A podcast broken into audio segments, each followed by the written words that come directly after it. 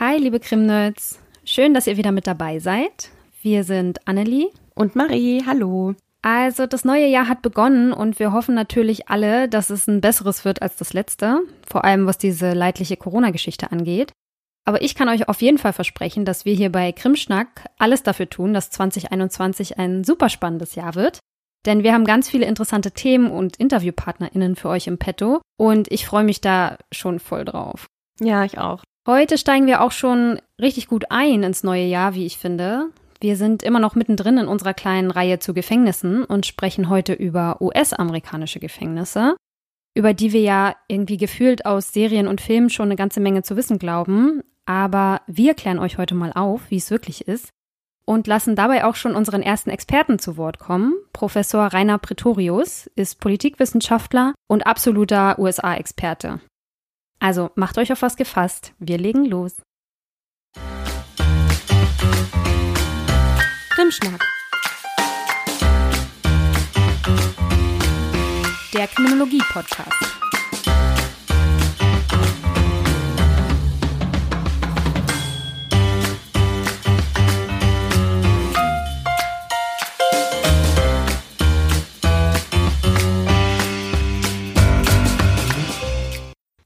Also, wenn wir über die Vereinigten Staaten von Amerika reden, gibt es ein politisches Grundprinzip, an dem wir dabei auf jeden Fall nicht vorbeikommen, und das nennt sich Föderalismus. Das haben wir hier in Deutschland auch, wie die meisten von euch sicher wissen. Und es bedeutet eigentlich nichts anderes, als dass sich mehrere Bundesstaaten oder bei uns eben Bundesländer zu einem Staatssystem zusammengeschlossen haben. Die größte Besonderheit dabei ist, dass die Einzelstaaten bestimmte Aufgaben zwar abgeben an die Bundesregierung sozusagen, aber in bestimmten Bereichen dann immer noch selbst entscheiden. In Deutschland ist das zum Beispiel die Bildungspolitik, Polizeigesetze, solche Dinge sind dann Ländersache, sagt man. Und andere Dinge regelt eben der Bund. Und in den USA gilt wie gesagt das gleiche Prinzip. Jedoch gibt es dort, vor allem was den Strafvollzug angeht, ein paar Besonderheiten. Und danach habe ich mal Professor Rainer Pretorius befragt. Und das hat er mir dazu erklärt. Das ist vor allen Dingen daran erkennbar, dass es im Grunde zwei relativ stark getrennte Säulen im amerikanischen Strafvollzug gibt. Es gibt einen Bundesstrafvollzug und es gibt einen Strafvollzug der einzelnen Bundesstaaten. Dazu gibt es noch ein paar Besonderheiten. Natürlich hat das Militär einen eigenen Strafvollzug und für die Native Territories äh, und Reservate gibt es auch noch einige Besonderheiten, die wir aber jetzt hier vernachlässigen können. Äh, diese Säulen sind insofern anders als im deutschen Föderalismus, als der eigenständige Strafvollzug auch einer eigenständigen Strafverfolgung und eigenständigen Rechtsprechung entspricht. Das heißt also, während in Deutschland der Bundestag mit dem Bundesrat der einzige Gesetzgeber auf dem Gebiet des Strafrechts ist, werden die von den Bundesgesetzgeber verhängten oder gesetzlich normierten Strafen dann vollzogen in Landesinstitutionen, nämlich den Strafvollzuganstalten der jeweiligen Länder. Unser Bund hat keine eigene Strafvollzuganstalt. So sind in Deutschland also Strafgesetzgebung und Strafvollzug durch aufeinander bezogene Rollen miteinander verzahnt. Wenn aber in den USA jemand gegen ein Bundesstrafgesetz verstößt und insofern auch beispielsweise gegen Institutionen des Bundes oder Einrichtungen des Bundes eine Straftat begeht, wird er von eigenen Polizeien des Bundes verfolgt, vor ein Bundesgericht gebracht und dann in ein Bundesgefängnis verbracht. Dasselbe passiert analog auf der Ebene der Einzelstaaten. Natürlich gibt es auch da Überschneidungen. Der Sheriff in einem County verfolgt in seinem Gebiet auch äh, Straftaten gegen Bundesgesetze. Und oft muss dann erst entschieden werden, vor welches Gericht der dingfest gemachte Täter, Täterin gestellt wird. Und manchmal äh, gibt es dabei auch Konkurrenzsituationen und manchmal auch Situationen, wo gegen den auch in den USA geltenden Grundsatz ne bis in idem, also niemand soll wegen derselben Straftat zweimal vor Gericht kommen, latent verstoßen wird. Ich könnte da jetzt einige berühmte Beispiele bringen, aber das führt vielleicht zu weit. Aber generell kann man sagen, es stehen da zwei Säulen nebeneinander, die sich nicht nur in den äh, parallelen Strafvollzugsanstalten widerspiegeln, sondern auch in parallelen Strafverfolgungsprozessen. Als Beispiel für so einen Verstoß gegen ein Bundesgesetz hat er mir zum Beispiel erklärt, ist die Vorbereitung terroristischer Straftaten sowie Angriffe auf Bundeseinrichtungen und Verstöße gegen die sogenannten Civil Rights, also die Bürgerrechte. Aber da gibt es wohl auch so eine kaskadenartige Ausweitung der Einzelkompetenzen des Bundes. Hinter dem Ganzen steckt aber wohl ein im amerikanischen System ganz tief verwurzelter rechtsphilosophischer Gedanke. May the punishment fit the crime nennt sich das, also so eine Art Äquivalenzgedanke, einer Gleichwertigkeit von Straftat und Strafe. Das bedeutet dann eben auch, dass diejenige Gemeinschaft, die von der Straftat betroffen ist, auch für den Ausgleich sorgt, indem sie halt die Strafe verhängt, sozusagen. Und das Ganze findet zum Beispiel auch Ausdruck im amerikanischen Geschworenengericht. Das nennt sich ja Jury of One Peers, bei dem eben auch Menschen aus der gleichen örtlichen Gemeinschaft über eine vor Ort begangene Straftat richten sollen und somit auch zur Heilung der Gemeinschaft beitragen. Dahinter steckt aber auch, so hat mir der Professor erklärt, so ein grundsätzliches Misstrauen gegenüber einer akademischen Elite, die vermeintlich von einer fernen Kolonialmacht, also in dem Fall natürlich dem United Kingdom, über den Atlantik geschickt wurde. Unserem Experten war es an dieser Stelle eben einfach sehr wichtig, dass auch die historischen Wurzeln dessen hier zur Sprache kommen, damit man auch so ein Verständnis dafür bekommt, warum die Dinge in den USA sind, wie sie eben sind. Mhm. Genau, da gibt es auf jeden Fall noch ein paar mehr Besonderheiten beim amerikanischen Strafvollzug. Ja, genau. Die nächste Besonderheit ist nämlich, und ich glaube, dass diese Besonderheit auch einigen Amis gar nicht mal so klar zu sein scheint, denn im alltäglichen Sprachgebrauch hört man häufig mehrere Bezeichnungen für Gefängnisse, Jail und Prison. Und beides heißt auf Deutsch Gefängnis. Es gibt auch noch den Begriff Penitentiary, aber das ist quasi, das ist wie Prison.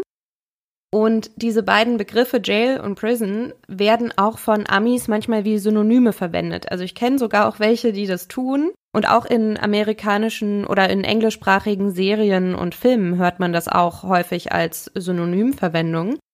Aber im US-amerikanischen Kontext gibt es nicht ganz unerhebliche Unterschiede zwischen den beiden, die auch massiv den Gefängnisalltag prägen. Jails sind normalerweise lokale Einrichtungen unter der Gerichtsbarkeit von Städten, Lokalbezirken oder Landkreisen, also den sogenannten Counties. Das heißt, diese Gefängnisse werden auch meistens von County Sheriff's Departments geleitet und sie sind in aller Regel kleiner und beherbergen weniger Gefangene als Prisons, die eben häufig mehrere tausend Gefangene fassen. In Jails werden Menschen untergebracht, die wegen minderer Delikte verurteilt worden sind und auf die es eine Strafe von bis zu einem Jahr gibt. Zusätzlich zu denen, die zu einer Freiheitsstrafe bis zu einem Jahr verurteilt wurden, sitzen in Jails aber auch Menschen ein, die gerade frisch verhaftet wurden oder die auf ihr Gerichtsverfahren oder Urteil warten. Das sind also eher Einrichtungen, die für kürzere Inhaftierungen geeignet sind und genutzt werden. Das Bureau of Justice Statistics hat aber auch angemerkt, dass diese Definitionen in manchen Bundesstaaten abweichen können. Und das kann natürlich auch zu Verwirrungen führen, weil in Pennsylvania wird anstatt von Jails von County Prisons gesprochen. In manchen Bundesstaaten kann es auch sogar sein, dass die Bundesstaaten und nicht die Counties die Jails leiten. Und dann kann es auch mal vorkommen, dass Jail und Prison in einer Einrichtung vorkommen. Deshalb ist das nicht ganz so leicht und man muss genauer hinsehen, wo welche Regeln und Definitionen gerade konkret gelten. Die Zellen werden in Jails meistens geteilt und es kann auch durchaus vorkommen, dass Inhaftierte, denen schwere Gewaltdelikte zur Last gelegt werden und die im Jail auf ihren Prozess oder ihr Urteil warten, mit Inhaftierten zusammenkommen, die tatsächlich nur wegen minderschwerer Delikte belangt wurden und von denen eigentlich kein Gewaltpotenzial ausgeht. Deshalb gibt es auch Quellen, die warnen, dass Jails durch das mitgebrachte Gewaltpotenzial einiger Gefangener eben trotzdem durchaus gefährliche Orte für Personal und auch andere Gefangene sein können. Der Gefängnisalltag in Jails ist meist etwas lockerer als in Prisons und sie bieten häufig auch Aus- und Weiterbildungsprogramme oder Bootcamps und Drogensuchthilfsprogramme an. Das hängt aber auch davon ab, ob das Jail gerade Budget oder Personalmangel oder Überbelegungen hat oder auch davon, wie lange die Leute überhaupt eingesperrt sind, weil es dort eine hohe Fluktuationsrate gibt.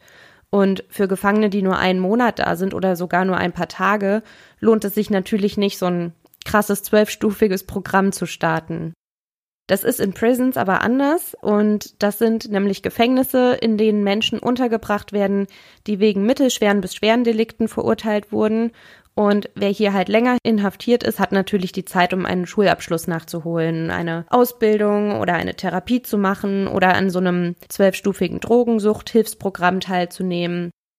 In Prisons haben die Gefangenen, um den längeren Gefängnisaufenthalt angenehmer zu gestalten, manchmal auch bessere Freizeit- und Unterhaltungseinrichtungen als in Jails. Und Professor Pretorius ist ja auch gerade noch auf den Unterschied zwischen den Bundesgefängnissen und den State Prisons eingegangen.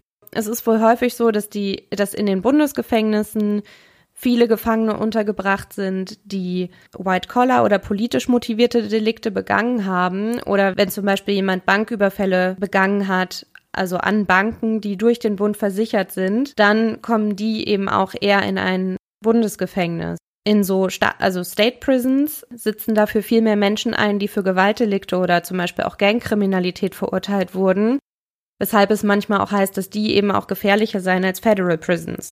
Ja, also, da hatten wir jetzt schon einige Unterscheidungen. Also Bundes- und Landesgefängnisse, Jails und Prison.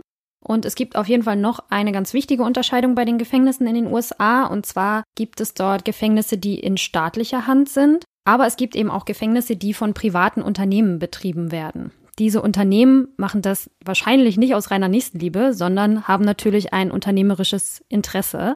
Und zwar wollen sie damit Geld verdienen. Das gibt es aber in Teilen auch bei uns schon. So gibt es in Deutschland nämlich auch schon teilprivatisierte Haftanstalten, wie zum Beispiel die JVA Hünefeld in Hessen.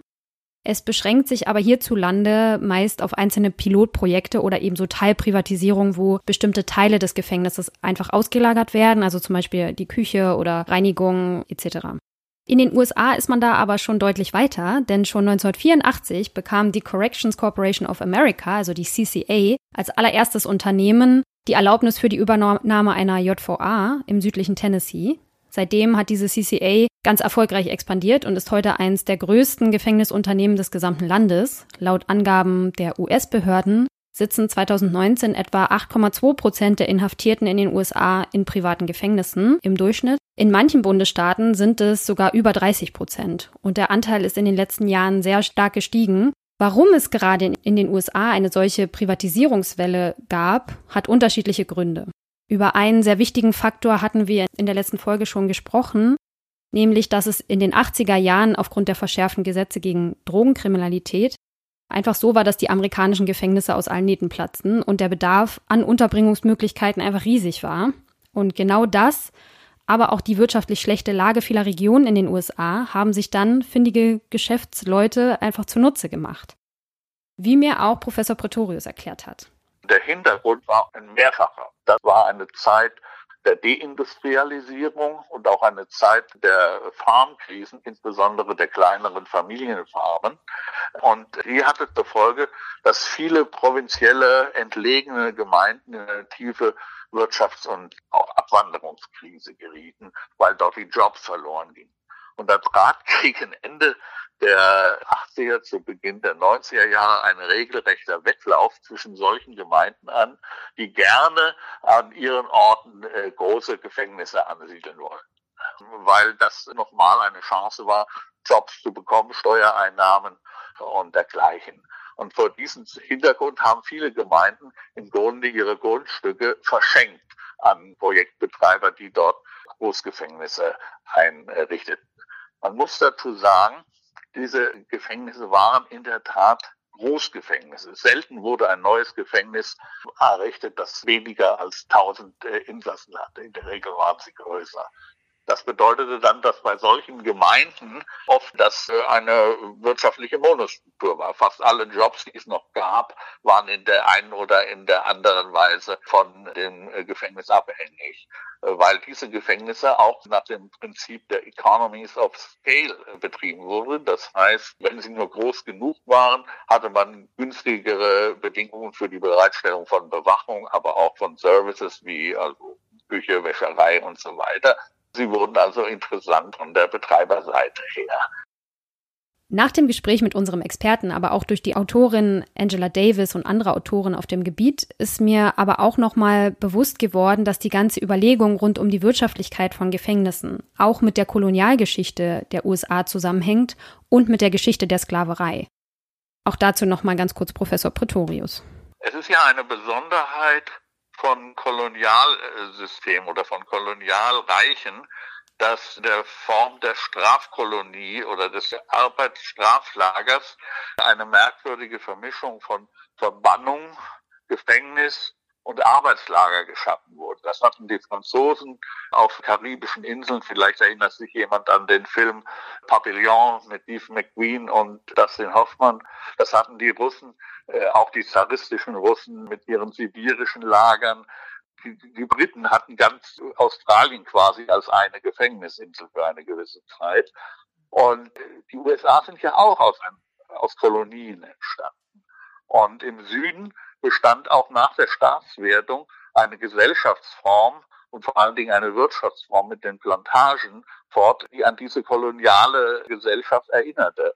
Deswegen sind im Süden der äh, USA Staatsgefängnisse entstanden, die berüchtigsten Gefängnisse der USA, vielleicht fast der Welt, wie Angola in Louisiana, Parchment Farm in Mississippi oder Cummins in Arkansas, die diese Form des, ja, des Arbeitslagers haben und die im Grunde unter veränderter Namensgebung die Sklavenwirtschaft fortgesetzt haben. Die berüchtigten Chain Gangs, in denen insbesondere oder fast nur schwarze Insassen auf Baumwollfeldern arbeiten mussten oder beim äh, Eisenbahn- und Straßenbau in diesen Staaten. Das haben die nördlichen Staaten nie gekannt. Und diese Art von Gefängnislagern, die haben ja fortbestanden bis, bis an die Gegenwart heran. Nichtsdestotrotz wurde auch in Nordstaatengefängnissen, die also näher an unseren europäischen Strafanstalten waren, immer gearbeitet. Und das hat zur Folge gehabt, dass in Nordstaatengefängnissen und in Bundesstrafanstalten das Potenzial zur Verlagerung in wirtschaftlich betriebene private äh, Strafanstalten immer gegeben war, weil es immer auch das Potenzial gab, solche Anstalten profitabel zu äh, betreiben. Für die privaten Gefängnisse spricht auf jeden Fall eben die finanzielle Entlastung für die Staatskasse. Und auch die privat geführten Gefängnisse arbeiten auf jeden Fall nicht komplett ohne staatliche Kontrolle. Denn auch da gibt es natürlich Statuten und Regelungen, an die die sich halten müssen.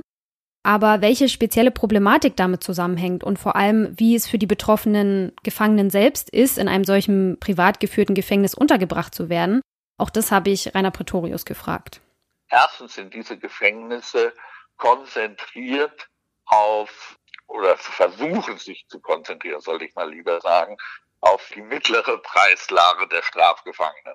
Ein Gefängnis für die allergefährlichsten Hochsicherheitsunterbringungen ist teuer, aber andererseits ist auch ein Gefängnis, das als Halfway House für Leute, die äh, kurz vor der Entlassung stehen oder die als unproblematisch gelten, nicht unbedingt günstig, denn da muss man also Beratung und soziale Dienste und äh, Vermittlung und so weiter betreiben. Also interessiert man sich auf die breite Masse der Strafgefangenen in der Mitte, versucht die möglichst billig äh, unterzubringen. Das heißt, man spart an sozialen Diensten, an Be Rechtsberatung, an äh, Freizeitleistungen, an all diesen Dingen. Hm. Insofern ist also gerade für diese äh, breite Masse das eine wahrscheinlich eine Verschlechterung, insbesondere weil die Sparsamkeit auch am äh, Personal einsetzt. Man geht bewusst, äh, man ist bewusst gern in solche äh, wirtschaftliche Krisengebiete gegangen, weil man dort also billige Arbeitskräfte gewinnen konnte und weil man dort auch gewerkschaftliche Rechte untergraben konnte und so fort. Aber vor allen Dingen sind es Großstrukturen mit meistens unterbesetztem Personal. Und solche Großstrukturen funktionieren nicht, wie vielleicht naive Menschen annehmen könnten, nach einem reinen Kommandomodell, dass also sozusagen die Prison Wardens und das Personal alle unter Kontrolle haben und dafür sorgen, dass alles reibungslos abläuft und dass jeder gehorcht. Nein, solche Strukturen laufen mit erheblicher Gegenmachtbildung innerhalb der Gefängnisbevölkerung, um es gleich präzise zu benennen, Gangs.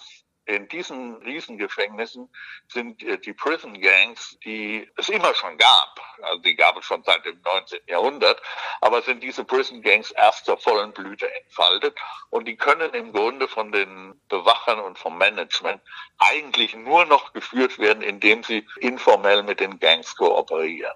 Sind ein riesiger Machtfaktor in diesen Großgefängnissen, insbesondere in den Großgefängnissen, die von privaten Korporationen geführt werden. Aha. Und das ist natürlich ein gigantisches rechtspolitisches Problem. Das erklärt zum Teil die Rückfallquoten, ja, die ja bedenklich sind in den Vereinigten Staaten, allerdings nur zum Teil nämlich darin, dass viele Gefangene quasi mit konkreten Weisungen ihrer Gangs wieder in die Freiheit gehen. Die gehen raus aus dem Gefängnistor mit Aufträgen oder mit anderen Gangmitgliedern, die sie gleich vor dem Gefängnistor wieder in Empfang nehmen. Das erklärt natürlich auch die massive Gewalt, die vielen Straftaten, die in Gefängnissen vorkommen.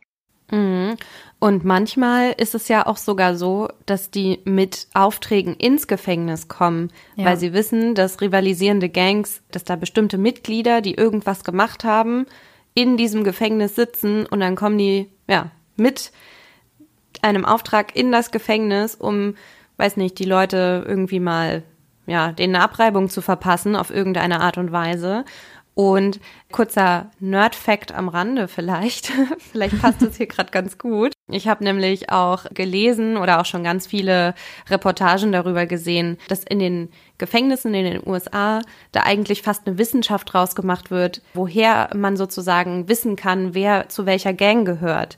Da gibt es dann in manchen Gefängnissen quasi wie so Beauftragte, so WärterInnen, die dann sich die Tattoos anschauen und dann sozusagen genau wissen müssen, welche Symbole in welchen Gangs eine Rolle spielen, also die dann sozusagen die, die Haut durchsuchen oder inspizieren und halt gucken, ob sie da irgendwelche Hinweise finden auf irgendwelche so Gang Affiliations und die dann sozusagen gucken, wo sie in diesem Gefängnis die Leute am besten unterbringen, damit eben keine Gang-Rivalitäten ausgetragen werden können.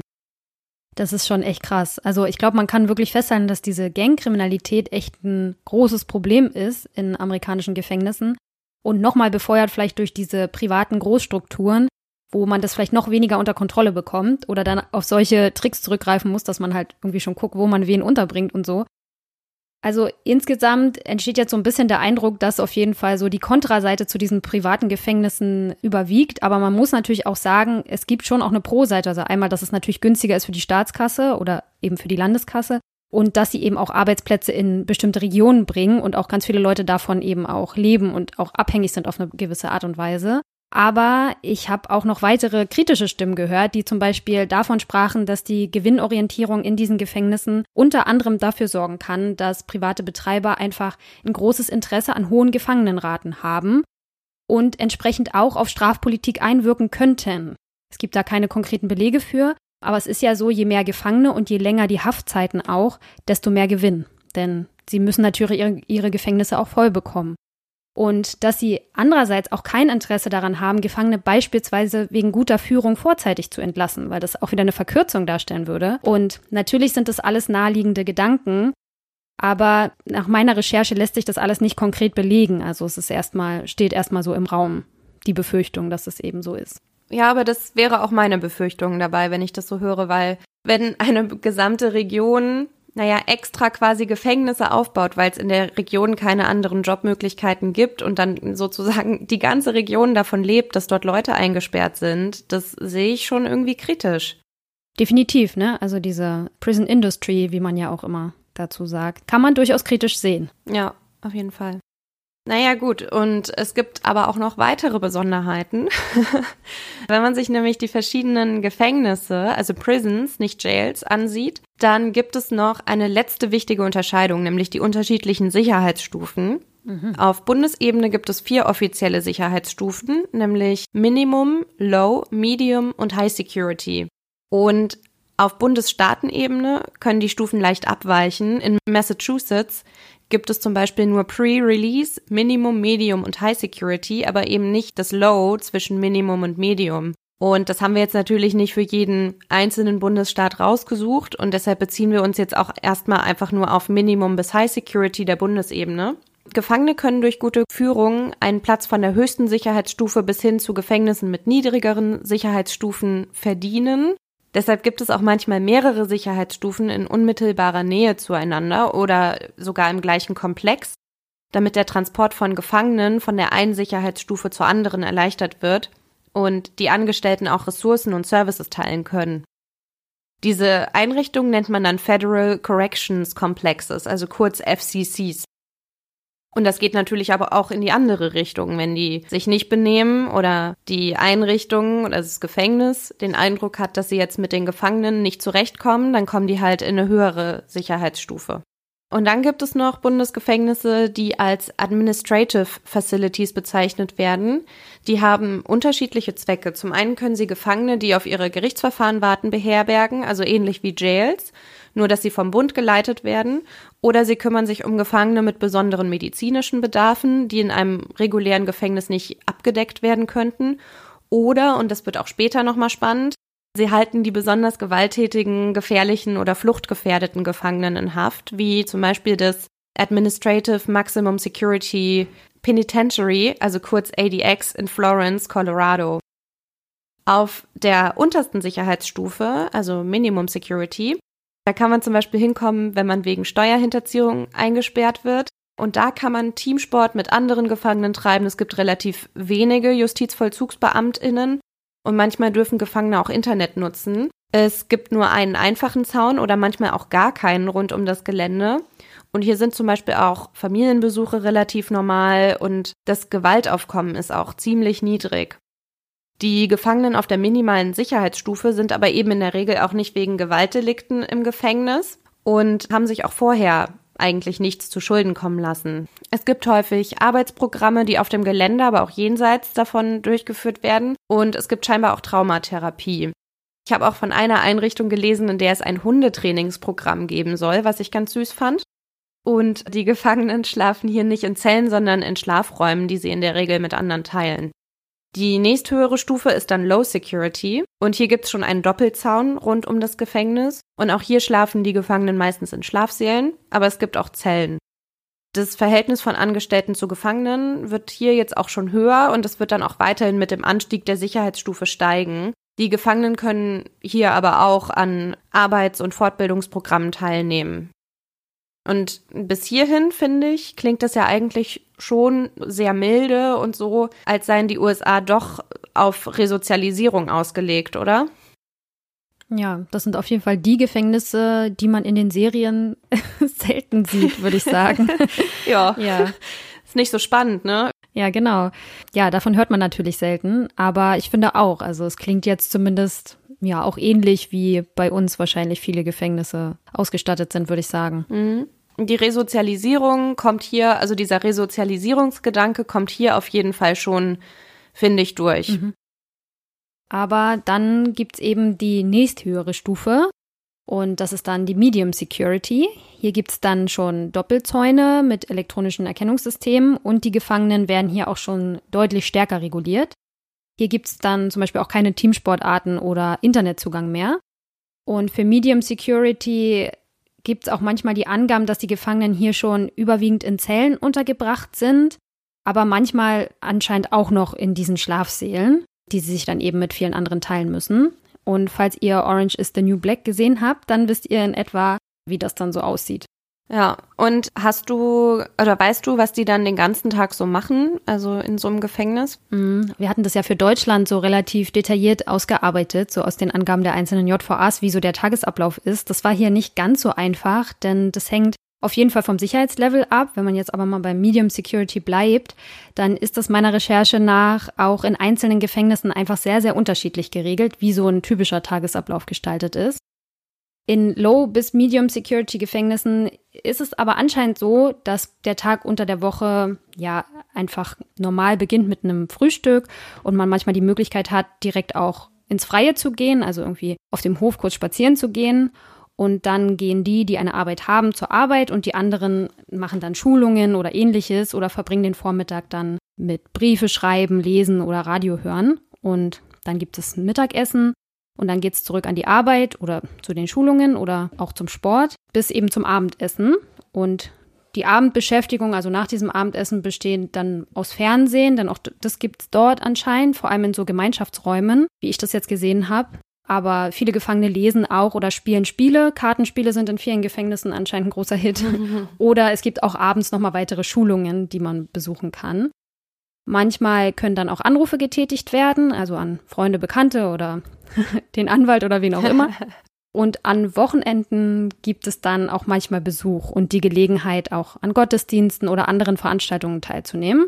Und diese Aktivitäten hängen auch immer sehr eben von der Führung der Gefangenen ab, also wie die sich benehmen und ob die sich dann bestimmte Privilegien auch erarbeitet haben oder sie halt eben auch verloren haben, ne? dann eben solche Dinge nicht mehr machen können. Wenn Gefangene in High Security Prisons, manchmal auch Maximum Security Prisons genannt, untergebracht sind oder Disziplinarmaßnahmen gegen sie angewandt werden, haben sie sehr viel mehr Einschränkungen und viel weniger Wahlmöglichkeiten. Und damit sind wir dann auch schon bei der offiziell höchsten Sicherheitsstufe, die Gefängnisse in den USA nach offiziellen Regierungsangaben haben können auf Bundesebene, nämlich der High Security, wie gesagt auch Maximum Security genannt. Und die zeichnet sich durch ein besonders hohes Angestellten-Gefangenenverhältnis aus und auch durch wiederum verstärkte Zäune oder sogar Mauern. Die Gefangene schlafen hier aber auf jeden Fall in Zellen, allein oder auch mit mehreren anderen. Also auch da gibt es Unterbringung in so kleinen Gruppen. Zwei-Mann-Zellen habe ich sehr, sehr häufig gesehen. Und sie werden relativ engmaschig überwacht. Mhm. Ja, mit High Security hat sich's aber noch nicht ganz. Annelie hat ja gerade gesagt, dass das so die offizielle höchste Stufe ist. Aber da hat die USA noch was anderes in petto. Es gibt nämlich Gefangene, die ein besonderes nationales Sicherheitsrisiko darstellen, also wie zum Beispiel Spioninnen oder Terroristinnen oder Gefangene, die in Haft gemordet haben oder deren Verbrechen als so abscheulich gelten, dass eine einfache Unterbringung in einem High-Security-Prison als Strafe nicht ausreichen würde. Oder Gefangene, mit deren Verhalten die High-Security-Prisons auch einfach überfordert sind. Also die einfach mit denen nicht klarkommen und nicht wissen, was sie mit denen machen sollen. Die werden in Einheiten untergebracht, die noch eine Steigerung zu High-Security darstellen. Das habt ihr bestimmt auch schon mal gehört und vielleicht haben sich einige findige ZuhörerInnen von euch jetzt auch gefragt, wo das bleibt. Das nennt sich Super Maximum Security, kurz Supermax. Und ich habe aber den Eindruck, dass vor allem Gefangene und die Medien das so nennen. Also auf den offiziellen staatlichen Internetseiten wird dieser Ausdruck eigentlich gar nicht verwendet. Und wie gesagt, also manchmal sind das auch Abteilungen innerhalb eines Gefängnisses, das scheint je Gefängnis nochmal unterschiedlich zu sein. Es gibt aber auch ein Gefängnis, das komplett nur aus dieser, aus diesem Super Maximum Security Standard besteht. Und das ist das ADX in Florence, das ich vorhin schon mal angesprochen hatte. Der Unterschied zwischen High Security und Supermax liegt darin, dass die Gefangenen auf diesem Sicherheitslevel noch engmaschiger überwacht werden noch weniger Zeit im Hof und Freizeit haben und noch mehr Zeit in der Zelle verbringen, noch weniger Kontakte nach außen zu Familie oder Freunden haben oder auch mit dem Gefängnispersonal oder anderen Gefangenen weniger Kontakt haben und dass auch die Sicherheitsmaßnahmen, um die Gefangenen innerhalb des Gefängnisses von A nach B zu transportieren, noch einmal erhöht wurden. Und ich würde jetzt an dem ADX Florence einfach mal kurz zeigen, wie das so aufgebaut ist und wie der Alltag ist. Da beziehe ich mich jetzt auf Aussagen von ehemaligen Gefangenen und Gefängnispersonal, dann noch dem ehemaligen Gefängnisdirektor Robert Hood und halt auf die Recherchen und Interviews aus irgendwelchen Reportagen oder Dokumentationen. Genau, also das ADX Florence oder auch AdMax in Colorado liegt am Fuß der Rocky Mountains und ist Teil von so einem FCC, also so einem Komplex, den ich vorhin erklärt hatte, bei dem mehrere eigenständige Einrichtungen mit unterschiedlichen Sicherheitsstufen in unmittelbarer Nähe oder auf dem gleichen Gelände stehen. Und das ADX ist ein Hochsicherheitsgefängnis. Manchmal wird auch gesagt, dass es weltweit das sicherste Gefängnis sei. Es ist aber in jedem Fall das sicherste Bundesgefängnis der USA und wird auch manchmal als das Alcatraz der Rocky Mountains bezeichnet. Es ist für 450 ausschließlich männliche Gefangene ausgelegt und dort sollen die Schlimmsten der Schlimmsten einsitzen. Also unter anderem auch mehr als 40 Terroristen, wie zum Beispiel der Schuhbomber, der Yuna-Bomber oder Osama bin Ladens früherer Privatsekretär Wadi El-Haj, heißt er, glaube ich. Oder auch der Anführer des Anschlags von 9-11, Ramzi Youssef. Aber auch der frühere Mobster Salvatore Gravano saß dort für einige Jahre ein. Ich fand es auch echt spannend. Der hat auch Interviews gegeben und darüber erzählt, wie das halt für ihn dort war. Kann man sich auf YouTube anhören. Das packen wir auch wie immer in die Show Notes. Der ehemalige Gefängnisdirektor des ADX hat mal ganz dramatisch gesagt, dort findet das Leben nach dem Tod statt. Also, und die Gefangenen, die dort einsitzen, hätten es mit ihrem Verhalten verdient, dort untergebracht zu sein. Die meisten der Gefangenen verbringen 23 bis 24 Stunden pro Tag in der Zelle. Sie essen und duschen dort. Und das Mobiliar ist aus Stahl oder Beton und entweder direkt in den Boden und die Wände eingelassen oder halt fest verbaut, sodass die Gefangenen sie nicht verschieben oder manipulieren können. Auch die Fenster sind so mit Ziegeln verbaut, dass die Gefangenen nicht die Berge sehen können Robert Hood sagt, das Gefängnis sei mit Absicht so designt, dass die Gefangenen den Himmel nicht sehen könnten. Und man sieht auch auf Bildern, dass die Scheiben nicht durchsichtig sind. Also es kommt durchaus Tageslicht rein. Aber die Gefangenen können sich geografisch nicht orientieren. Ne? Sie wissen nicht, sehe ich jetzt die Berge, sehe ich irgendwie die Wüste. Und sie können auch nicht den Blick in die Ferne schweifen lassen. Das mit den Ziegeln, das ist auf manchen Bildern nicht drauf, aber auf manchen dann halt schon. Also ich glaube, das hat sich über die Zeit wahrscheinlich auch mal verändert. Dann haben die Gefangenen wohl die Möglichkeit auf Bücher und einen Fernseher, um die Zeit rumzubringen. Aber sie haben nie Kontakt zu anderen Gefangenen und auch zu den AufseherInnen eigentlich kaum. Und der Mobster Gravano sagt in seinem Interview, dass er irgendwann so einsam gewesen sei, dass er einmal eine Krankenschwester, die ihm in seiner Zelle gerade ein Dokument gereicht hat, und sich daraufhin dann zum Gehen wenden wollte, dass er sie an einem Finger festgehalten hat und sie quasi angefleht hat, noch nicht zu gehen und noch ein bisschen weiter halt mit ihr zu reden. Also er sagt, sie war dann auch sichtlich getroffen von seinem emotional-psychischen Zustand und hat ihn dann halt aber auch daran erinnert, dass er halt ihren Finger loslassen muss, weil halt überall Kameras seien. Und wenn die AufseherInnen das sehen würden, dass er sie da gerade am Finger festhält, dann würden sie ihn halt totprügeln. Sie meinte dann zu ihm so, er sollte sich nicht brechen lassen, stark bleiben und hat ihm dann auch empfohlen, dass er irgendwie möglichst viel Sport in seiner Zelle machen soll, also Sit-ups, Liegestützen, sich danach ausruhen und halt irgendwie schauen soll, dass er sich halt beschäftigt hält, damit er halt nicht, nicht komplett emotional zusammenbricht. Und auch andere Gefangene haben von dieser krassen Isolation berichtet, also dass sie halt echt brutal ist. Die Zellen sind halt auch total geräuschisoliert und du kriegst halt nichts mit, ne? Und ein ehemaliger Gefangener hat auch gesagt, dass diese krasse Isolation die menschliche Psyche halt komplett brechen würde. Und er hat es bezeichnet als The Perfection of Isolation Painted Pretty.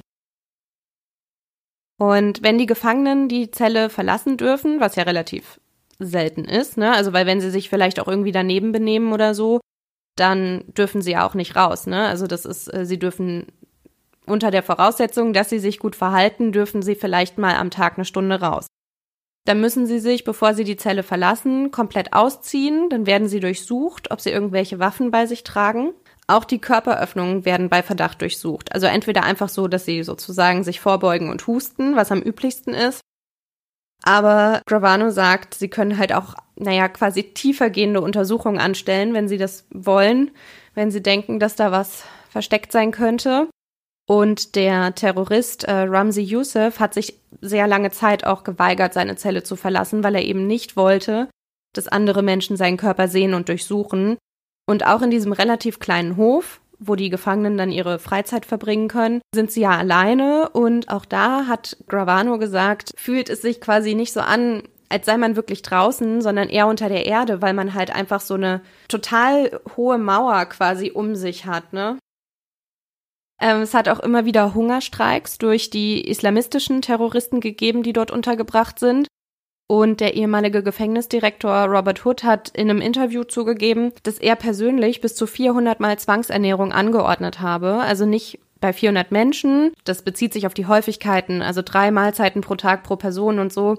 Und das addiert sich natürlich auf, aber trotzdem hat halt irgendwie auch so einen komischen Beigeschmack, denke ich mir da. Weißt du, wenn, wenn ein Land die Todesstrafe anwendet, aber die Leute dürfen keinen Suizid begehen. mhm. Ja, ihr dürft erst sterben, wenn wir es sagen. Irgendwie zynisch, ja. Ja.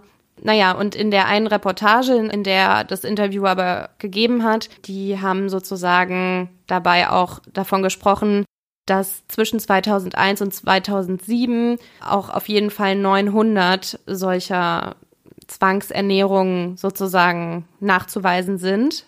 Genau. Ansonsten die Gefangenen haben das Recht auf einen Anruf pro Monat und nur kontaktlose Besuche.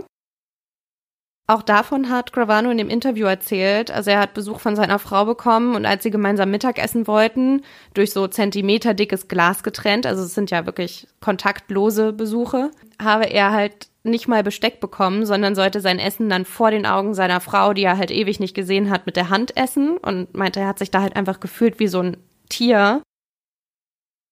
Was natürlich auch einfach erniedrigend ist, ne? Und für ihn gipfelte die Erniedrigung dann aber damit, dass er dann irgendwie nochmal zwischendurch auf Toilette musste und eine Aufseherin hat ihn dann in einem Gang, also in so einen Eimer machen lassen und ihm halt dabei zugesehen. Und er meinte, hat halt mehrfach gesagt, so, ey, ich, ich, ich muss hier ein Geschäft erledigen und so kannst du mir nicht ein bisschen Privatsphäre geben. Und sie meinte so, nee, ich muss zusehen. Und ja, das, dann hat er halt danach seiner Frau gesagt, so, ey, komm mich nicht mehr besuchen, das kostet hier 2000 Dollar.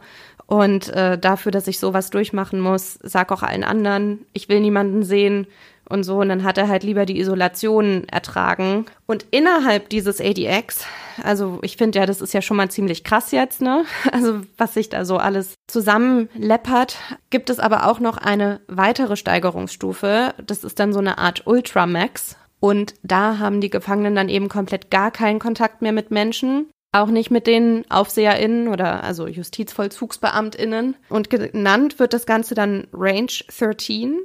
Genau, und zumindest in dieser einen Reportage wurde gesagt, dass äh, nur zwei Personen so derartig als gefährlich eingestuft werden, dass sie eben in diese Range 13 kommen.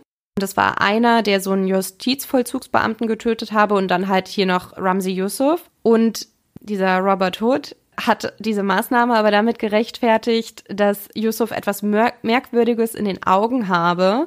Er hätte den Charles Manson-Look, also der Typ sei zwar so uniformiert, aber wenn er so vor einem stünde, dann wüsste man, er habe ein, also man hätte einen mächtigen Mann vor sich und er wollte quasi verhindern, dass dieser Mann den Angestellten irgendwelche Anweisungen geben könnte. Mhm. Das sieht dann eben so aus, dass es nur eine Luke in der Tür gibt, durch die das Essen dann durchgereicht wird und du bist halt wirklich in kompletter Isolation, du redest mit niemandem und kommst nicht raus. Mhm. Und Gravano hat noch erzählt, dass es auch noch eine Steigerung geben soll. Das hat er selbst nie erfahren, aber er hat halt irgendwann mal so einen, ja, jemanden von, von den Justizvollzugsbeamtinnen gefragt, ja, was, was soll denn hier noch die Steigerung sein? Und die Steigerung sollte sein, dass jemand auf einfach auf so einen Betonblock fixiert wird, an Händen und Füßen und da halt dann einfach stundenlang bleibt. Man weiß nicht, wann die Leute wiederkommen. Und dann meinte er so, ja, und wenn man dann mal muss, so ja, soll man, soll man machen und dann kommen die regelmäßig vorbei und ja, mit, machen das mit einem Schlauch weg. Also wenn du dir dann in die Hosen machst sozusagen, dann sitzt du da halt in deinen eigenen Fäkalien und ähm, ja. Mhm. Aber das meinte er, das hat er nur gehört. Das kann er nicht bestätigen. Mhm. Okay. Ja, ist auf jeden Fall irgendwie ein ganz schöner Downer gerade. Das zieht mich irgendwie gerade voll runter. Also man muss natürlich sagen, dass vieles von dem hat halt ein Gefangener berichtet. Das waren mehrere. Und halt auch eine Wärterin, die das erzählt hat und halt der ehemalige Gefängnisdirektor, ne? Hm. Ja, krass. Also, ja, also es ist auf jeden Fall ganz schön heavy. Zwei Gedanken dazu. Das erste, wo du gerade das erzählt hast, dass der auf, auf Grundlage dessen, dass seine Augen irgendwie keine Ahnung, gefährlich aussahen oder eher wie ein mächtiger Mann aussah.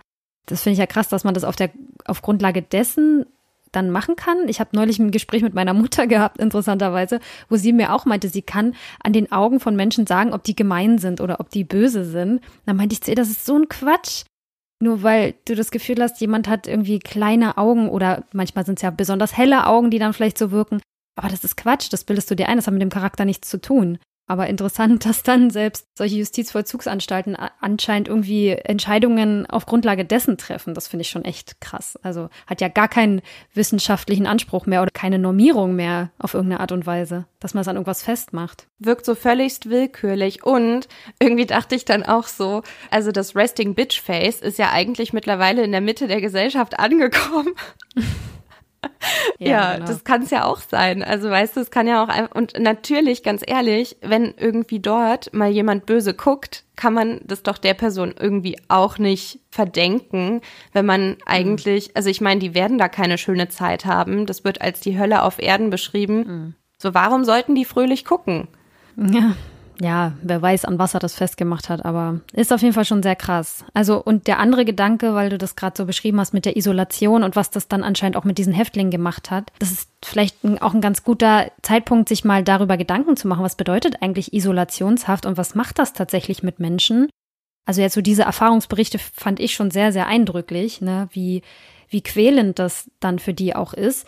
Auch wenn das dann jetzt in diesen Supermax sind es 23 Stunden am Tag, ne, die die praktisch in mhm. Einsamkeit verbringen und eine Stunde dürfen sie dann theoretisch auf den Hof, genau, auch alleine genau. dann in dem Fall. Also ich habe mir da jetzt äh, bei der Recherche zu der Folge auch mal Gedanken drüber gemacht und eigentlich ist es ja so, dass Isolationshaft nichts anderes bedeutet, als dass einem Gefangenen oder einer Gefangenen der Kontakt zu Mitgefangenen, teilweise dann eben auch zum Gefängnispersonal oder zu Besuchern oder sonst irgendwie Leuten von außen, aber auch der Zugang zu Freizeitbeschäftigungen eben verwehrt wird. Und das auf eine unbestimmte Zeit oder manchmal ist das dann eben auch festgelegt, das ist ja sehr unterschiedlich geregelt. Das heißt, der oder die Betroffene verbringt eine gewisse Zeit komplett alleine mit sich in der Zelle. Und diese Form der Bestrafung wird eigentlich auch schon seit Jahrhunderten als Strafform angewandt. Also ich habe da wirklich irgendwie Zeugnisse gefunden, die wirklich weit, weit zurückgehen und damals eben auch häufig so als humanere Strafmethoden empfunden wurden, ne? jetzt im Vergleich zu körperlichen Strafen. Ob sie das sind oder nicht, ist dann halt die Frage. Damals wurde das häufig auch als Bußhaft bezeichnet. Und sie kommt auf jeden Fall auch heute noch weltweit zum Einsatz. Heutzutage wird die Isolation von Gefangenen oft als eine der höchsten Eskalationsstufen der, des staatlichen Strafens angewandt. Hast du ja jetzt auch gerade beschrieben. Und beispielsweise in Belarus in der Türkei, aber eben auch in diesen Ultramax oder den Supermax in den USA. Oder kurzfristig, um ein bestimmtes Verhalten zu bestrafen. Auch das ist oft der Zweck. Also für eine bestimmte Dauer wird das eben verhängt, weil der Gefangene sich daneben benommen hat, um eben zum Beispiel auch Mitgefangene vor dieser Person zu schützen. Beispielsweise, wenn es zuvor irgendwie gewaltsame Zwischenfälle gab. Aber diese Form der Sanktionierung ist heute durchaus umstritten. Also da gibt es viele Wissenschaftler, aber auch ähm, Aktivisten, die sich dagegen einsetzen. Und je nachdem, wie lange eine Person in einer solchen Isolation oder auch Deprivation, also Entbehrungszeit eben verbringen muss, kann es sehr schwere Auswirkungen haben. Denn Menschen sind nun mal, und das wissen wir alle spätestens seit Corona, soziale Wesen. Und diese erzwungene absolute Einsamkeit kann sich wirklich auch richtig körperlich auswirken. Forscher haben dabei verschiedene Phänomene beobachtet und diese reichen von Konzentrations- und Artikulationsstörungen bis über Angststörungen, auch Veränderungen des Hormonhaushaltes. Bei Frauen bleibt dann zum Beispiel die Menstruation aus oder ähnliches, bis hin zu langfristigen Auswirkungen wie eben Depressionen oder auch sozialen Störungen. Also auch dann so Bindungsstörungen beispielsweise, dass es einem dann auch dauerhaft schwerfällt, mit Menschen zu interagieren und so. Es zeigen sich deutliche Ähnlichkeiten mit so einem posttraumatischen Stresssyndrom. Also es wird wirklich wie so eine Art Trauma empfunden, diese Zeit, und hat auch entsprechende Nachwirkungen eben. Und das Ganze ist absolut nicht zu unterschätzen, wie ich finde. Also mich hat das ganz schön schockiert zu lesen, wie das sich wirklich auswirken kann. Da sie keine körperlichen Spuren hinterlässt, wird sie auch weiße Folter genannt, was ich ganz interessant fand. Und auch in Deutschland gibt es so eine Art Isolationshaft, also ganz offiziell gibt es die nicht, sind jedoch durchaus Einzelfälle bekannt, in denen einzelne Häftlinge teilweise über mehrere Jahre in eingeschränkter Isolation verbracht haben. Also einen Fall, auf den ich gestoßen bin, den packe ich auch in die Show Notes, der war aus dem Jahr 2006. Also es ist nicht äh, ewig lange her. Und für Menschen, die wegen terroristischer Straftaten beispielsweise einsitzen, da ist es auch tatsächlich ein legales Mittel. Da kann nämlich eine sogenannte Kontaktsperre verhängt werden. Und das bedeutet, dass jede Verbindung eines Straf- oder Untersuchungsgefangenen mit anderen Gefangenen oder der Außenwelt unterbunden wird.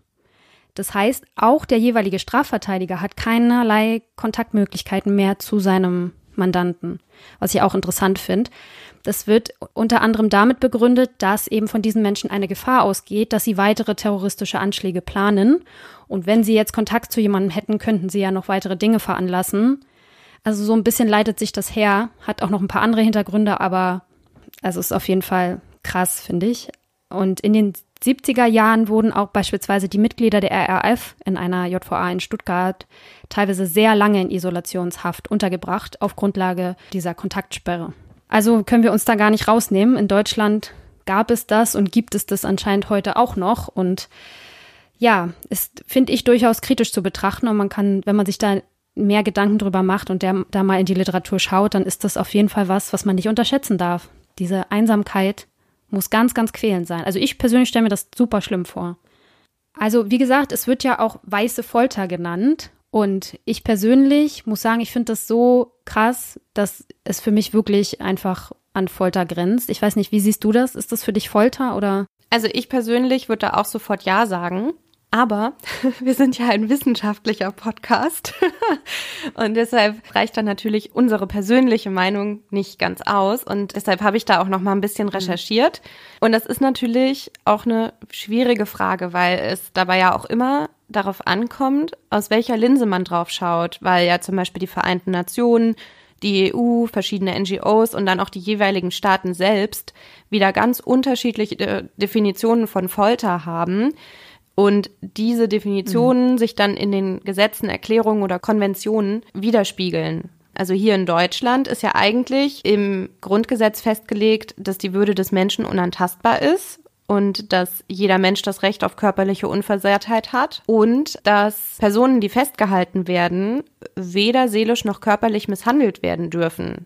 Deshalb mhm. wundert mich jetzt eigentlich, was du da gerade erzählt hast, weil das ja eigentlich, wenn eben klar ist, was für seelische Auswirkungen das haben kann, dass auch Deutschland sich da nicht rausnehmen kann, weil ich nicht unbedingt finde, dass das gerechtfertigt werden kann.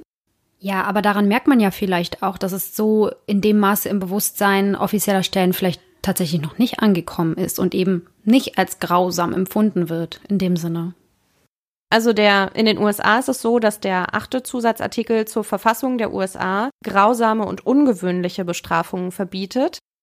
Aber was als grausam und was als ungewöhnlich gilt, das ist jetzt auch erstmal nicht klar, weil wenn jetzt alle Gefangenen immer in Isolationshaft sitzen, ist das dann noch ungewöhnlich? Also an welchen Standards wird das gemessen? Ne? Mhm. Und ich würde sagen, dass man das natürlich am besten an den internationalen Abkommen messen sollte, denen ja auch die USA und Deutschland teilweise zugestimmt haben. Also die haben ja bestimmte Konventionen, Verträge und was weiß ich was für Abkommen ratifiziert. Und mit der Allgemeinen Erklärung der Menschenrechte haben die Vereinten Nationen 1945 ja schon mal den Grundstein für ein Folterverbot gelegt. Dort werden in Artikel 5 Folter und unmenschliche oder erniedrigende Strafe oder Behandlung verboten. Um das völkerrechtlich verbindlich zu machen, mussten die einzelnen Rechte präzisiert und in Konventionen gefasst werden. Und das ist dann zum Beispiel auch geschehen durch die Europäische Menschenrechtskonvention von 1950, durch den Allgemeinen Pakt über bürgerliche und politische Rechte von 1966, durch die Anti-Folter-Konvention der Vereinten Nationen von 1984 bzw. 87 oder auch durch die Charta der Grundrechte der EU von 2000. Also da gibt es wirklich ganz viele verschiedene internationale Übereinkommen. Aber was überhaupt als Folter definiert wird und was konkret mit dieser unmenschlichen oder erniedrigenden Strafe gemeint ist, ist halt auch schon wieder schwammig.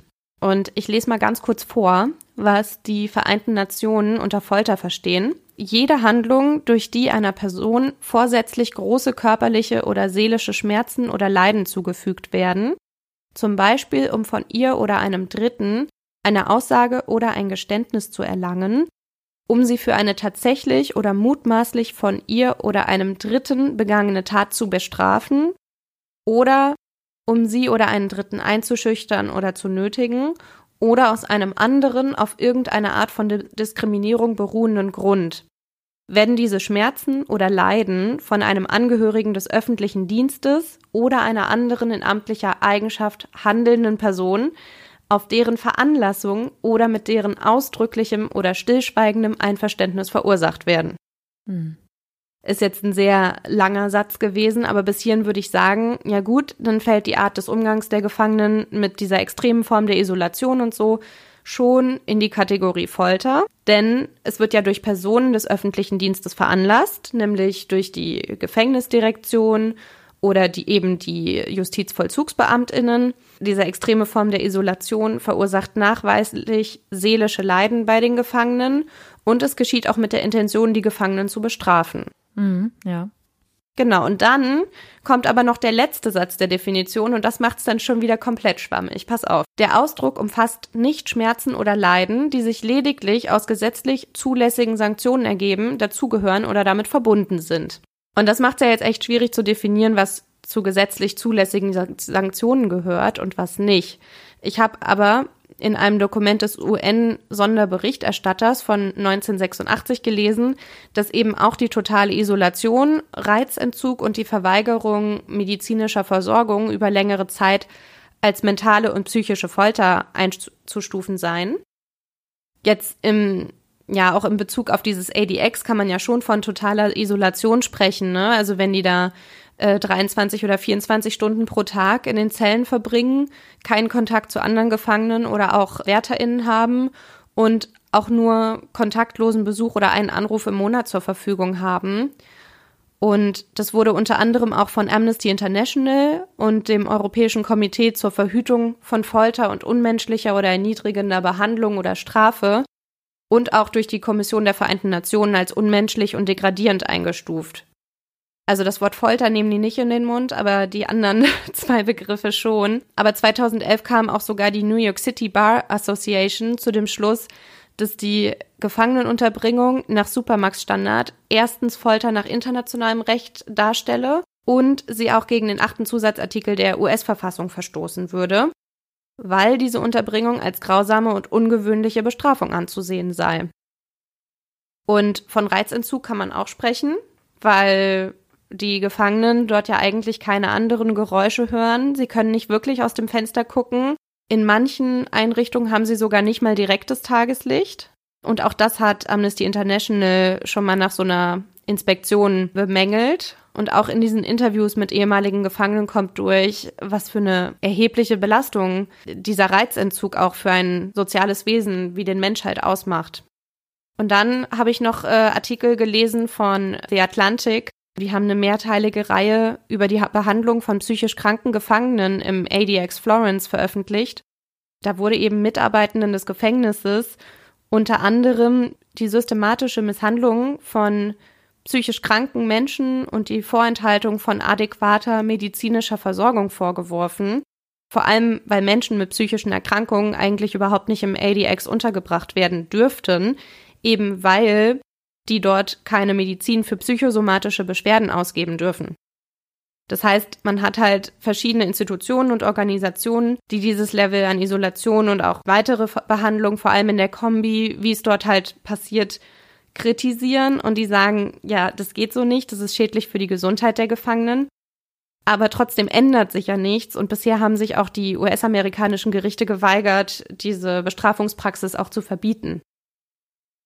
Und das finde ich halt schon ganz schön krass. Also das ist ja jetzt nicht einfach nur meine Meinung, sondern das, das sehen ja wirklich viele nationale und internationale Organisationen auch so.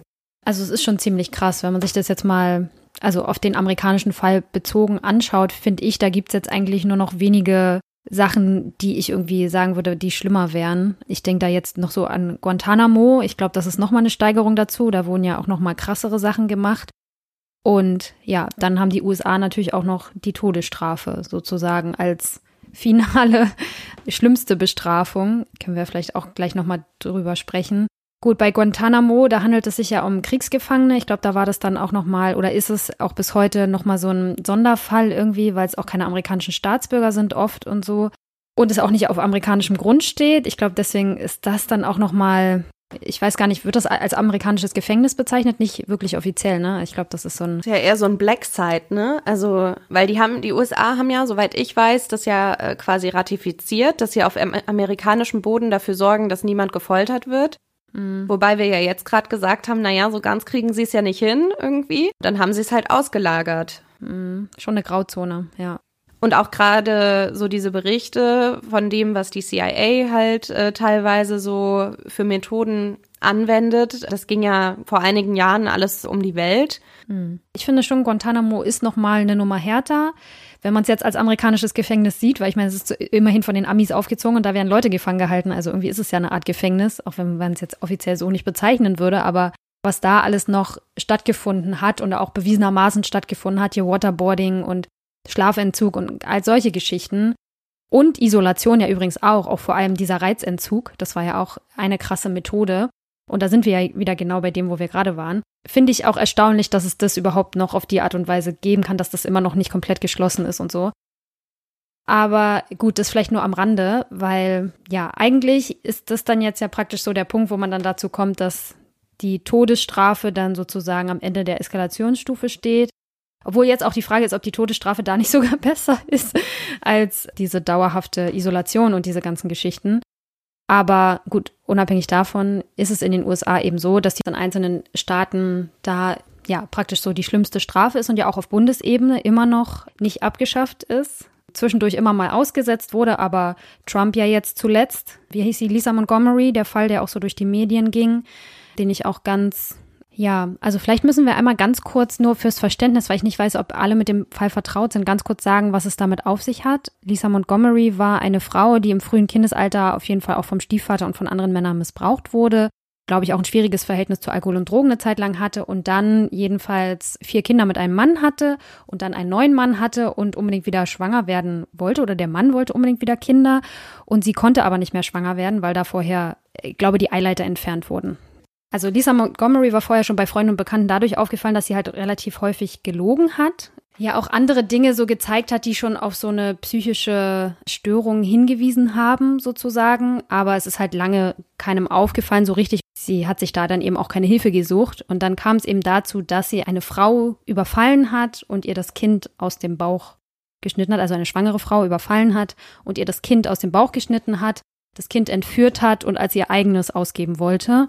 Und die Frau ist daran nämlich gestorben. Und die Frau ist daran verstorben, genau. Und da wurde sie erwischt und wurde zu Tode verurteilt. Genau. Also sie war ja auch gar nicht die letzte leider, die Trump da jetzt noch so schnell hat hinrichten lassen. Aber ich finde schon auch, dass der Fall um Lisa Montgomery wirklich was besonders Tragisches hatte. Nicht, weil sie eine Frau ist. Also fand ich jetzt irgendwie nicht so entscheidend, mhm. auch wenn sich sehr viele Medien darüber aufgeregt haben, dass sie jetzt seit fast 70 Jahren die erste Frau auf Bundesebene sei, die wieder hingerichtet wird und so. Das fand ich gar nicht so schockierend, sondern eher, dass ihre Anwältin sagt, dass im Gefängnis festgestellt wurde, dass sie eine psychische Erkrankung hätte mhm. und dass sie eigentlich rational gar nicht in der Lage war zu begreifen, was da mit ihr gemacht wird und die US-Verfassung eigentlich vorsieht, dass Menschen also kognitiv in der Lage sein müssen zu verstehen, warum die Strafe bei ihnen angewendet wird. Und die Anwältin von ihr eben sagt, dass das war sie nicht, sie war dazu nicht in der Lage und es wurde halt trotzdem gemacht.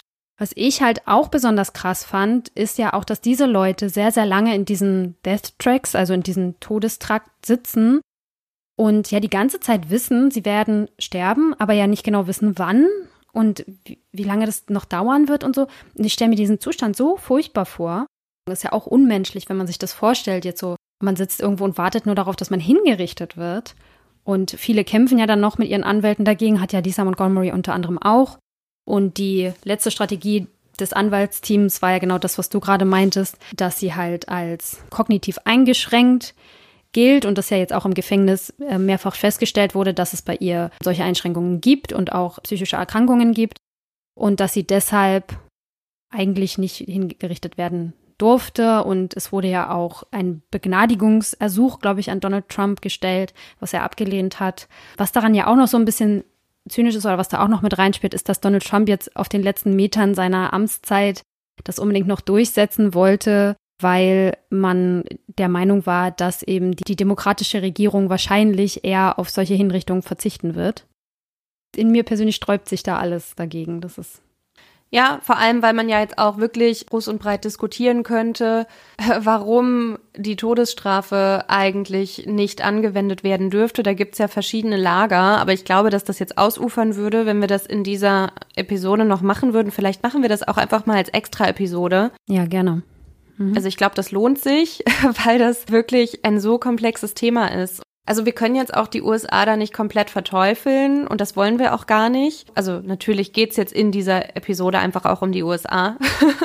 Aber es gibt natürlich auch ganz viele andere Länder, die das anwenden und auch die Isolationshaft hat Annelia vorhin erzählt. Deutschland kann sich da auch auf jeden Fall nicht rausnehmen. Aber in jedem Fall stimme ich dir da total zu, dass das schon einfach total Wahnsinn war, was in den letzten Monaten in den USA abgelaufen ist, dass da jetzt einfach auf Teufel komm raus nochmal innerhalb des letzten halben Jahres Amtszeit irgendwie 13 Leute hingerichtet werden mussten auf Bundesebene, dass das so unbedingt noch passieren musste ja, ich stelle mir das auch ganz schlimm vor, wenn man dann da eben in dieser Zelle sitzt und nicht weiß, wie lange man wirklich noch leben wird. Es gibt ja durchaus auch, hatte ich auch so einen Bericht gelesen von einem Inspekteur von Amnesty International, der auch so eine Supermax-Unit besucht hatte und da saßen halt auch Leute ein, die zum Tode verurteilt wurden und die dann eben auch diese Behandlung mit dieser super krassen Isolation noch über sich ergehen lassen mussten. Und das hat er natürlich auch bemängelt.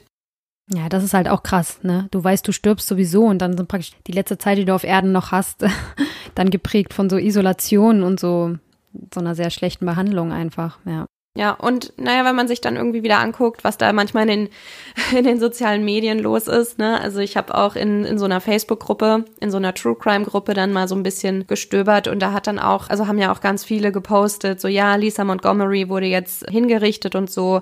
Und da gab's dann auch einfach ganz viele Kommentare, die quasi gesagt haben, so ja, geschieht ihr recht. Manche waren auch gar nicht einverstanden damit, dass sie gestorben ist und meinten, nee, sie sollte lieber richtig leiden. Und andere haben zum Beispiel gesagt, ja, hier Gleiches sollte mit Gleichem vergolten werden und so.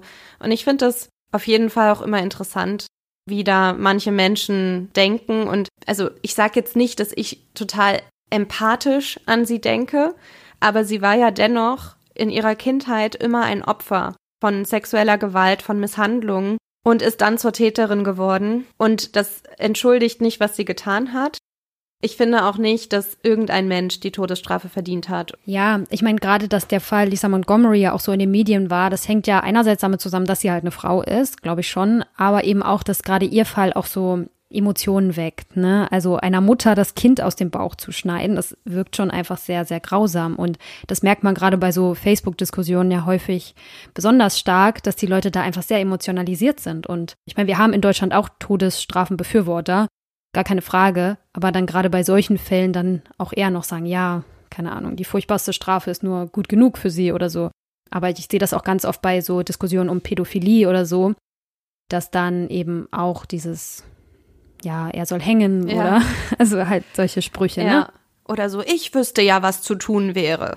Ja, genau. Ich glaube, das weckt halt dann einfach in Menschen so ein, vielleicht weiß ich auch nicht, so Emotionen, so ein Urinstinkt, so tut ihm was Grausames an. Er hat auch jemandem was Grausames, oder sie in dem Fall, was Grausames angetan und so. Ist halt immer sehr schwierig. Aber ich bin generell auch jetzt persönlich der Überzeugung, dass die Todesstrafe nicht das Richtige sein kann. Aber wie gesagt, lass uns da gerne nochmal in einer extra Folge auch mal ausführlicher drüber sprechen. Dann können wir ja auch vielleicht erklären, warum wir dieser Meinung sind und was vielleicht dafür oder auch dagegen spricht. Ja, genau. Das wäre auf jeden Fall eine sehr interessante Diskussion. Lass uns das gerne mal machen. Aber für heute hatten wir ja wirklich viel Input. Vielleicht belassen wir es dann dabei. Genau, genau. Ja, deshalb würde ich auch sagen, also schließen wir das jetzt einfach mal ab. Mhm. Also es war ja heute auch ganz schön harter Tobak und deshalb haben wir uns auch überlegt, dass wir das beim nächsten Mal so ein bisschen auflockern und wir wollen jetzt auch mhm. noch nicht zu viel verraten. Es wird auch trotzdem noch mal um Gefängnisse gehen, aber auf eine ganz andere Art und Weise. Von daher dürft ihr gespannt bleiben und ja, wenn ihr Fragen oder Anmerkungen zu dieser Episode habt oder auch generell, dann könnt ihr uns jederzeit gerne anschreiben. Bei Facebook oder Instagram könnt ihr uns finden unter Krimschnack. Unsere nächste Episode kommt wieder am letzten Sonntag des Monats raus, dann nämlich am 28. Februar. Ich weiß nicht, ob ihr es übrigens gemerkt habt, der Februar ist ein perfekter Monat, weil der 1. Februar am Montag anfängt und der 28. Februar am Sonntag endet. Was ein Zeitfakt. Ja. Richtig schön vier Wochen untereinander ja. im Kalender. Freut vielleicht manche unter uns, manche auch nicht, ist egal. naja, wie auch immer. Man muss sich auch über die kleinen Dinge freuen, gerade in der jetzigen Zeit. Und zu dem Interview mit unserem Experten heute, nämlich Professor Rainer Pretorius, das würden wir euch gern auch in voller Länge zur Verfügung stellen. Marie und ich haben uns da eine Kleinigkeit überlegt, weil wir häufig schon gefragt wurden, ob es eine Möglichkeit gibt, uns auch zu unterstützen und den kostenlosen Content, den ihr hier genießt, dann irgendwie auch, ja, sich dafür erkenntlich zu zeigen. Und daran arbeiten wir gerade. Und als Gegenleistung für kleine Unterstützungen eurerseits bieten wir dann beispielsweise Interviews wie das heutige auch in voller Länge. Denn Professor Rainer Prentorius hat noch sehr, sehr viel mehr spannende Dinge erzählt, unter anderem auch zu bestimmten Resozialisierungsmaßnahmen und anderen Dingen aus den USA. Darauf könnt ihr euch auf jeden Fall freuen. Da gibt es aber auf jeden Fall von uns auch noch weitere Infos in nächster Zeit. Genau. Dann also bis zum nächsten Mal. Bis dann. Wir freuen uns auf euch. Bis mhm. dann.